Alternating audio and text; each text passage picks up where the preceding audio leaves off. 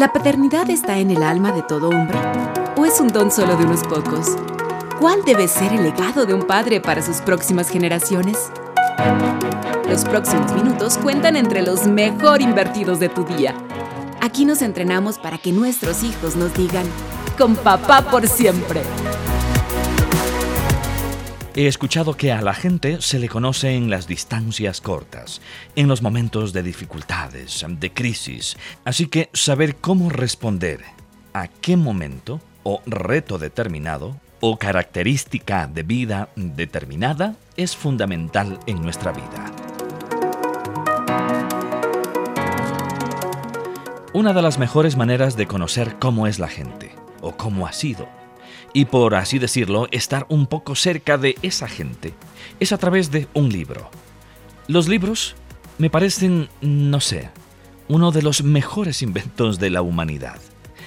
Yo creo que la lectura, la posibilidad de leer, es una de las consecuencias más dichosas y más maravillosas que nos ha dado la capacidad de abstracción del ser humano.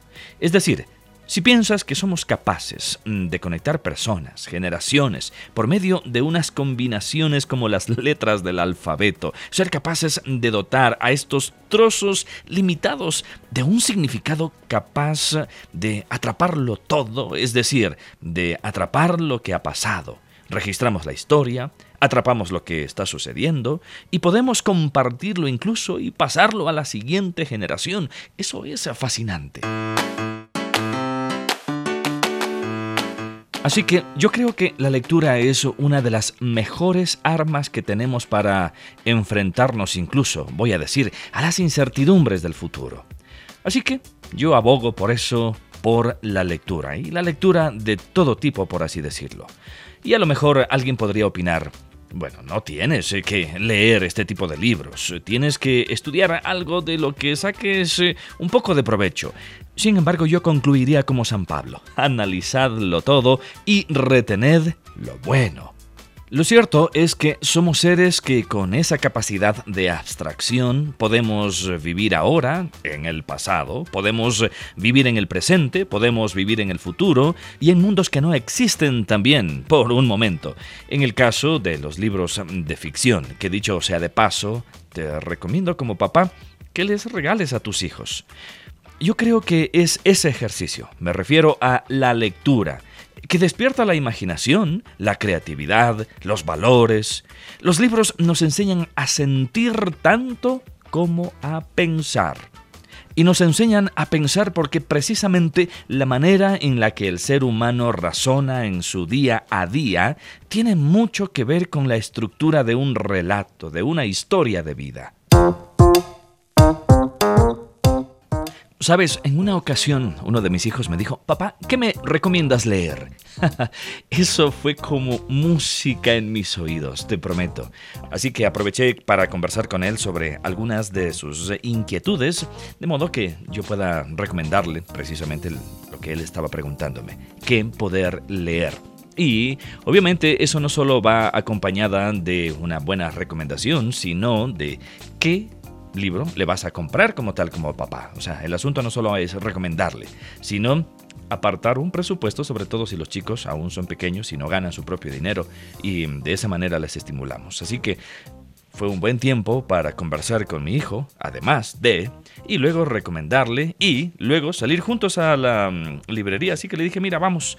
Y Tomamos el auto, nos fuimos al centro comercial, entramos a una librería y pudimos tener un buen tiempo los dos, pero a la vez también le pude comprar un libro. Y no solo sucedió con uno de mis hijos, luego el otro, he ido a la librería con los dos eh, a la vez, cuando eran muy pequeños hasta se ponían a jugar dentro de la librería, por supuesto con todo el recato que también quiere para que no cometan travesuras. No obstante, esas experiencias para mí fueron súper, súper chéveres.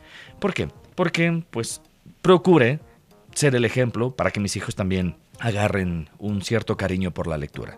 No es que quiero presumir al contarte esto, solamente de alguna manera inspirarte, decirte, contarte que sí, si a uno le gusta como papá la lectura, es muy probable, es muy probable de verdad que los hijos también sigan nuestro ejemplo en este caso particular. Y siguiendo con mi intento de apologética por la lectura, déjame graficarte más o menos así un día común. Tienes un problema, tienes una disyuntiva. No sabes qué hacer. ¿Cómo debería reaccionar? te preguntas. En realidad, nuestra cabeza nos está poniendo miles de mundos que incluso no existen. Son hipotéticos. Bueno, empezamos a hacer una secuencia de cosas. Si hago esto, sucederá esto. Tienes esta consecuencia. No me interesa ir por allí. Sin embargo, si respondo y les explico esto, tiene esta otra consecuencia. Quizá.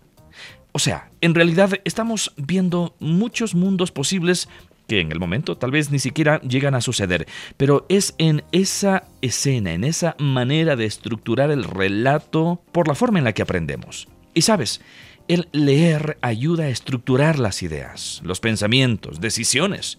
Ahora, ¿Ves por qué me apasiona tanto el tema de la lectura y el que motivemos y demos ejemplo a nuestros hijos para que ellos lean? La lectura de ficción, por ejemplo, nos ayuda a ensayar situaciones en un mundo que todavía no existe, pero que podría ser real. Tenemos esa capacidad de decir, voy a probar, voy a probar, pero no aquí, eh, sino en mi mente cosas que incluso podrían tener consecuencias a lo mejor más irreversibles. Voy a probar, sin embargo, solo en mi cabeza. ¿Qué es lo que sucede si hago algo determinado y luego lo aplico a la realidad?